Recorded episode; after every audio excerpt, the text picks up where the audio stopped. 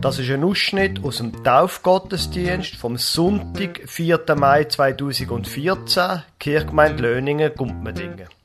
Sie hören ein Märli, erzählt von der Olga Lehner, dann Taufanspruch und schließlich die Predigt vom Pfarrer Lukas Huber.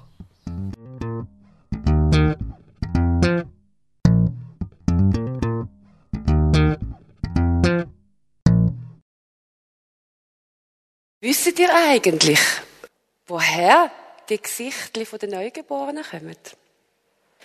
Der Maler Duo lang malt sie im Himmel für Kinder, bevor sie auf die Welt kommen. Und das ist es auch gekommen.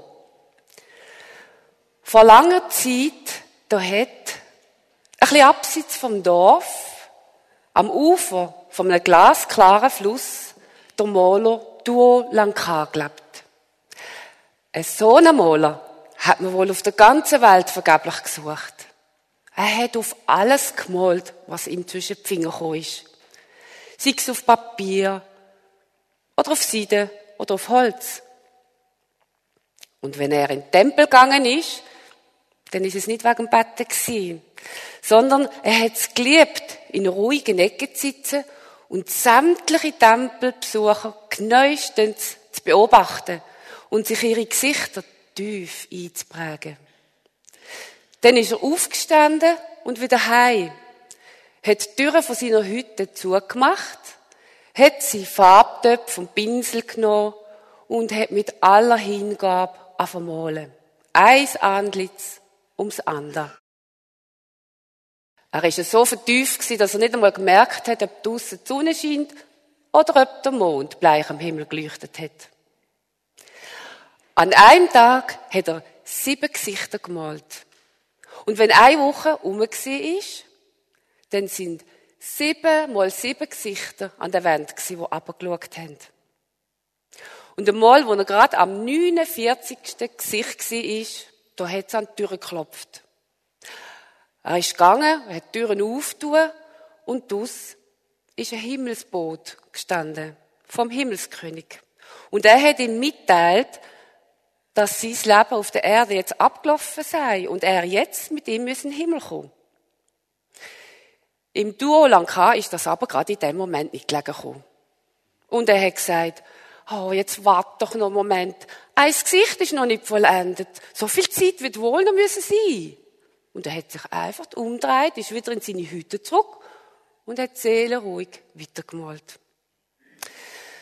Der Himmelsboot ist schon leicht erstaunt gewesen. Aber neugierig ist er hinter ihm hergelaufen und hat ihm über die Schulter geschaut.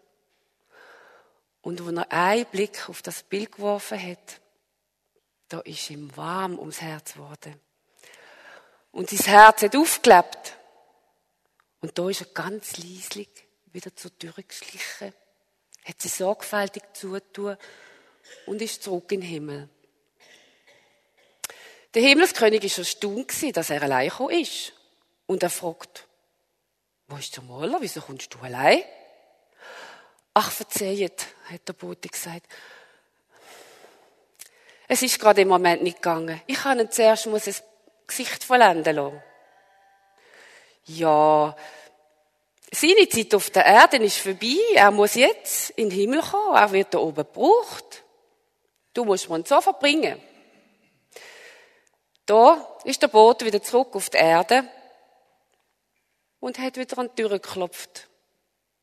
Wo jetzt der Duo Lanka gesehen hat, dass es keinen Aufschub mehr gibt, hat er in die eine Hand die Mohlutensilien genommen und in die andere Hand eine brennende Kerze und ist im Boote in den Himmel gefolgt. Dort hat er zum Abschied von der Erde seine Kerzen ausblasen und hat sich vom Himmelskönig verneigt. Der hat ihn freundlich begrüßt und hat gesagt, du Olanka, ich sehe schon, dass du ohne deine Malerei nicht kannst sein. Darum sollst du auch im Himmel dürfen weitermalen. Dein Platz, dein zukünftiger, wird beim Geist vom Leben sein. Ihm kannst du bei der Arbeit helfen. Ein Bote hat der Duolanka zum Geist vom Leben geführt. Tja, und seit dieser Zeit, malt der Maler Duo lang für jedes Neugeborene, wo der Geist vom Leben eine neue Seele einhaucht, ein Gesichtli. Er malt aus der Erinnerung von der Erde. Und wenn man genau anschaut, dann kann man immer sehen, dass noch ein bisschen Himmelsstaub dran hängen geblieben ist. Danke vielmals, Olga. Ein bisschen Himmelsstaub bleibe noch kleben quasi an jedem Kind, wo geboren wird, sagt das Märchen. Die Bibel druckt das ein bisschen anders aus. In den ersten Kapitel der Bibel, da heißt es in der Schöpfungsgeschichte, dass Gott den Mensch geschaffen hat zu seinem Ebenbild. Also quasi alle Menschen haben das Gesicht von Gott bekommen. Alle seine Geschöpfe. Und wenn ein so ein kleines Mädchen wie Alessa anlächelt, dann versteht man das, das mit dem Himmelstaub. Und man versteht das, dass das wie eine Art auch das Gesicht von Gott ist. Allerdings gibt es dann eben auch die andere das andere Gesicht von Kindern. Und wir haben ja in den ersten paar Monaten schon das andere Gesicht von der Alessa gesehen. Wenn sie gekühlt hat, wenn sie Magenkrämpfe hat und sich nicht mehr hat beruhigen lassen. Und das ist einfach mühsam. Unglaublich mühsam, wenn sie einem den Schlaf raubt. Jetzt ist es besser, haben er mir erzählt. Aber ich befürchte, es wird nicht das letzte Mal sein, dass ihr noch das andere Gesicht von der Alessa werden sehen. Wir haben das andere Gesicht schließlich auch. Unsere dunkle Seite, das Gemeine, wo auch in uns inne steckt, das Fiese. Und die Bibel ist in dem Punkt knallhart. Sie sagt, das Böse, wo in uns drinnen ist, das will der Tod und es wird der Tod bekommen. Es führt zum Tod. Jetzt eben, wir kommen von Ostern her. Und in Karfreitag und Ostern geht es genau, ganz genau um diese Themen. Für die dunkle Seite, für die böse Seite in uns, dort heißt, ist eben ein anderer gestorben. Nicht wir haben den Tod müssen tragen, sondern ein anderer, Jesus. Das ist Geschichte von Karfreitag. Und Geschichte von Ostern ist, er ist eben nicht tot geblieben. Gott will das Leben. Und darum ist Ostern geworden, wo Gott Jesus auferweckt hat. Und genau das, das Sterben und das Auferstehen, das soll auch mit uns passieren. Und dafür steht Taufe. Gott will das Leben von der Alessa. Er will, dass sie ein gutes Leben hat. Und er will, dass das Böse, was auch in ihr drinnen ist, wie es in uns allen drinnen steckt, dass das bei Gott ist dass das mit ihm stirbt und in der Auferstehung im Glauben ein neues Leben wird. Der Predigtext, der für den heutigen Sonntag vorgeschlagen wird, von der Predigtextordnung, steht im Hebräerbrief. Dem letzten Kapitel, aus dem 13. Kapitel, fast ganz am Schluss, Vers 20 und 21. Der Gott des Friedens aber, der den großen Hirten der Schafe, unseren Herrn Jesus, von den Toten heraufgeführt hat durch das Blut des ewigen Bundes, der mache euch tüchtig in allem Guten, zu tun seinen Willen und schaffe in uns, was ihm gefällt, durch Jesus Christus, welchem sei Ehre von Ewigkeit zu Ewigkeit. Amen. Liebe Gemeinde, die Vers stehen ganz am Schluss, nach dem Schlussgruß, der Unterschrift quasi vom Hebräerbrief. Es ist quasi der Briefschluss, ein Segenswunsch an die Gemeinde. Und die Pointe sind eigentlich zwei kurze Sätze, zwei einfache Aussagen. Gott soll euch tüchtig machen zu allem Guten. Und Gott soll in uns schaffen, was ihm gefällt. Das ist wie eine Art eine kurze Zusammenfassung vom christlichen Leben. Das Gute tun, alles Gute tun, sich richtig verhalten und Zukunft aus der Hand von Gott nehmen. Jetzt zugeben, das tönt nicht speziell spektakulär. Für die Einsicht muss man vielleicht auch gar nicht in die Kirche gehen. Gut zu tun und zu nehmen, wie es kommt. Ich meine, das kann man sich auch selber überlegen. Und das stimmt. Das ist nicht wahnsinnig spektakulär. Aber die Begründung in diesen beiden Vers, von diesen beiden Aussagen, die finde ich schon sehr interessant. Wir fangen darum gerade nochmal an. Der Gott des Friedens aber, der den großen Hirten der Schafe, unseren Herrn Jesus, von den Toten heraufgeführt hat durch das Blut des ewigen Bundes, da soll eben und so weiter. Die Begründung, glaube ich, ist entscheidend. Das gute Tun, das Tun vom Guten, muss nämlich abgesichert werden. Und zwar auf zwei Seiten. Um das zu verstehen, dazu hilft es, wenn wir in der Geschichte zurückschauen. Der Sozialismus im großen Rahmen, der Sozialismus und der Kommunismus, die haben das Ziel gehabt, eine gerechte Gesellschaft zu schaffen. Sie haben das Ziel gehabt, endlich aufzuhören mit der Ungerechtigkeit, einen neuen Mensch zu schaffen, eben das Gute zu schaffen. Und sie haben sich gesagt, also zu dem, zum Gerechtigkeit herbringen, zum Gute tun, da brauchen wir keinen Gott. Das können wir auch selber. Und das hat man auch gemacht. Jahrzehntelang hat man probiert, wenn nötig, mit Gewalt das Gute zu tun. Und es ist viel Gewalt damit verbunden gewesen. Aber wir müssen jetzt hier nicht, nur auf die grossen Linien schauen, wo wir können mit anderen Menschen, mit anderen politischen Ansichten auf sie zeigen. Das gibt's auch im Privaten. Vielleicht kennen Sie auch so Leute, wo wann ums Verrecken das Richtige und das Gute tun. Und wo alles Gute machen. Und sie machen es immer gut und sie sind so verbissen, dass man es fast nicht mit ihnen. Kennen Sie so Leute?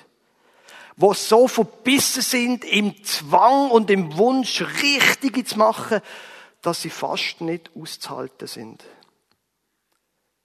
Und sie tun, naja, auf einer persönlichen Ebene auch mit Gewalt sich selber gegenüber und anderen gegenüber das Gute.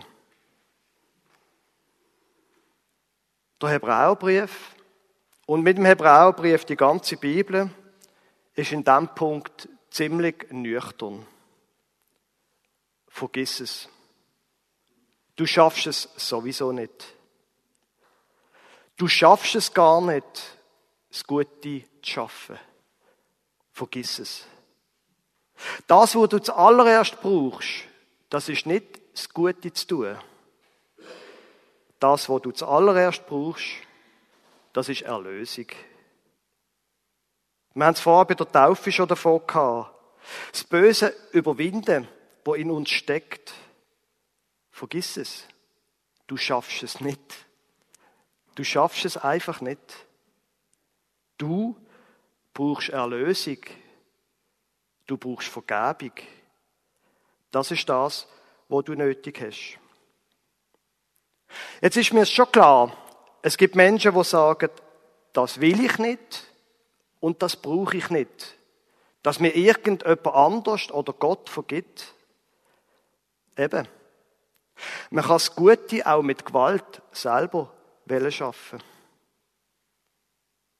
Und für die anderen, die, die vielleicht ein bisschen bescheidener sind, weil sie wissen, dass in ihnen auch das Böse steckt. Für die anderen gibt es nach dem Text zwei Sachen. Für die gibt es erstens Vergebung und zweitens der gute Hirt. Jetzt ist das mit dem guten Hirt so eine Sache. Die Bibel vergleicht Jesus mehrfach mit einem Hirt. Und wenn er der Hirt ist, dann sind wir Schof. Nicht gerade ein sehr schmeichelhaftes Bild vom Mensch. Schof, wo es nicht allein schaffen, ihren Weg zu gehen. Schof, wo jemanden brauchen, wo sie nachtäppeln können. Jemanden brauchen, der ihnen den Weg zeigt zum Essen und zur Sicherheit. Es ist klar, das anzunehmen, das Bild, so wie die Bibel der Mensch entwirft, das braucht ein bisschen Demut. Das braucht ein bisschen Bescheidenheit. Und ein bisschen Einsicht, es ist in meinem Leben nicht alles so gut, wie er es gern hat.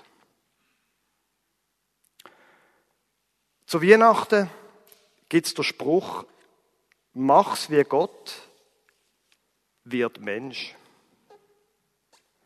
Wer die Demut aufbringt, wer zu der Demut bereit ist, der macht nämlich das Gleiche wie Gott selber.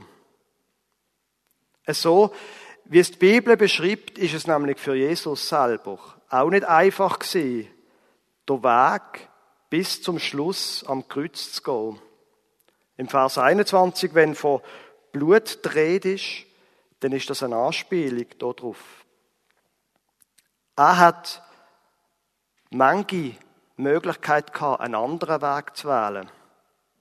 Aber er hat sich entschieden dafür, sich plagen zu lassen, sich erniedrigen zu lassen, sich zu quälen zu lassen und sich töten zu lassen. Er hat auch anders können, wie es immer wieder heißt. Er hat genug Machtmittel gehabt, um dem Tod zu entgehen. Aber er hat sich entschieden, unten durchzugehen, weil er eben hat Frieden schaffen zwischen Gott und Mensch und zwischen Menschen. Aber eben, wir haben es vorher davon gehabt, Gott hat ihn dann wieder auferweckt. Und in der Taufe geht es darum, er gibt uns das Leben. Wer also genug Demut hat, um seine eigene Schuld einzugestehen, der wird von Gott nicht dort drinnen gelassen. Es gilt dann nämlich für ihn, in der Taufe tun wir mitsterben und wir werden auch mit auferweckt werden zu einem neuen Leben. Also das mit dem Guten und Schlechten in uns drinnen, das soll wie eine Art verwandelt werden, quasi tauft werden. Wir tragen das Gute auch in uns, ganz klar. Aber es ist durchsetzt von Bösem, von viel Eigensinn. Und durch Taufe, durchs Mitsterben und Mitauferstehen mit Jesus wird das Gute quasi tauft und verwandelt. Und es wird eben in einen Rahmen gestellt. Und der Rahmen heißt, der Rahmen ist, wir tun das Gute nicht mehr aus uns selber. Wir stehen selber nicht mehr unter Druck, das Gute zu schaffen, sondern wir tun es, weil wir auf den Gott vom Frieden losen, wie es am Anfang von unserem Text heißt. Und weil wir dem Hirt Jesus folgen und weil wir von ihm lehren, bescheiden und ja auch demütig zu sein. Bei mir ist es so. Manche Menschen, wo mir nachstehen, die können einen auch nerven. Also so Kinder zum Beispiel oder eine Frau. Und denen Naturgewalten quasi, denen ist man gewissermaßen ausgeliefert. Da kann man nichts daran ändern. Ganz abgesehen davon, wenn man ehrlich ist, dann nervt man selber ja manchmal auch. Aber dann in dem Moment, wo es klopft oder fast klopft, in dem Moment habe ich gelernt, kann ich mich auch wie eine Art zurückziehen, innerlich oder äußerlich. Und ich kann angehen und mir ganz für mich allein überlegen, okay, Gott, der gute Hirt, was würde der gute Hirt jetzt machen, wenn er an meiner Stelle wäre? Wie würde Axt der Jesus jetzt reagieren? in dieser Situation. Und ich sage Ihnen, manchmal hilft das wirklich. Einfach sich überlegen, der gute Hirt, wo ich mir entschlossen habe, ihm zu folgen, was wird er tun? Mit dem zweiten Thema ist es ganz ähnlich wie mit dem Guttun. Er schaffe in uns, was ihm gefällt, durch Jesus Christus, welchem sei Ehre von Ewigkeit zu Ewigkeit. Er soll euch tüchtig machen zu allem Guten und soll in uns schaffen, was ihm gefällt. Es kommt, wie es kommen muss. Das ist so ein Spruch, wo Sie wahrscheinlich auch schon oft gehört haben. Und der Spruch zeigt so etwas an wie Schicksalsergebenheit vielleicht. Es gibt Sachen in unserem Leben, die kann man nicht selber bestimmen und beeinflussen. Und wahrscheinlich, sagt der Spruch, ist es so eine Art Schicksal, wo da passiert. Es kommt, wie es kommen muss. Christenmenschen würden es auf keinen Fall bestreiten, dass wir nicht, nicht Herren sind von unserem eigenen Leben. Ganz klar, es ist so. Es passieren Sachen, wo wir nicht in der Hand haben. Aber Christenmenschen, die haben eine Adresse für die Themen. Da gibt's nicht wie eine Art ein blindes Schicksal, wo manchmal zuschlägt, sondern es gibt einen Gott, wo weiß, was er tut, wo wir an ihn glauben, ein Gott, der sich offenbart hat in Jesus Christus. Das heißt jetzt nicht, dass wir alles verstehen. Auf keinen Fall. Ich habe einen Neveu, der ist zwölf Jahre alt.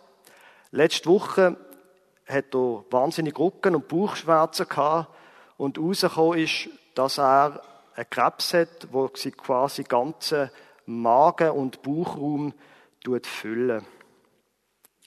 Er ist jetzt operiert worden es ist völlig unklar, ob er überlebt. Jetzt finden Sie mal für so Sachen eine logische Erklärung, eine vernünftige Erklärung. Es gibt keine. Es gibt Sachen, wo wir nicht beeinflussen können. Das Einzige, was wir machen können, ist beten und hoffe, dass es der göttliche Hirte in allem, trotz allem, gut macht. Und das ist etwas, wo mir persönlich im Glauben hilft. Ich habe eine Adresse, wo ich mit meiner Klage und mit meinen offenen Fragen kann kann. Er ist da. Er ist mein guter Hirt. Am Schluss von unserem Predigtext heißt es, schaffe in uns, was ihm gefällt, durch Jesus Christus, welchem sei Ehre von Ewigkeit zu Ewigkeit. Liebe gemeint, ich leb gern. Ich folge dem Hirt, Jesus. Und ich glaube daran, dass er will Gutes bewirken in meinem Leben und durch mein Leben. Und ich glaube, dass ihm nichts auf dieser Welt und nichts in meinem eigenen Leben entgleitet. Und ja, ich glaube, dass ich, wenn einmal das irdische Leben vorbei ist, dass ich bei ihm wird sein in Ewigkeit. Und insofern ist der Taufvers von der Alessa sehr, sehr passend. Die Liebe hört nie auf. Amen.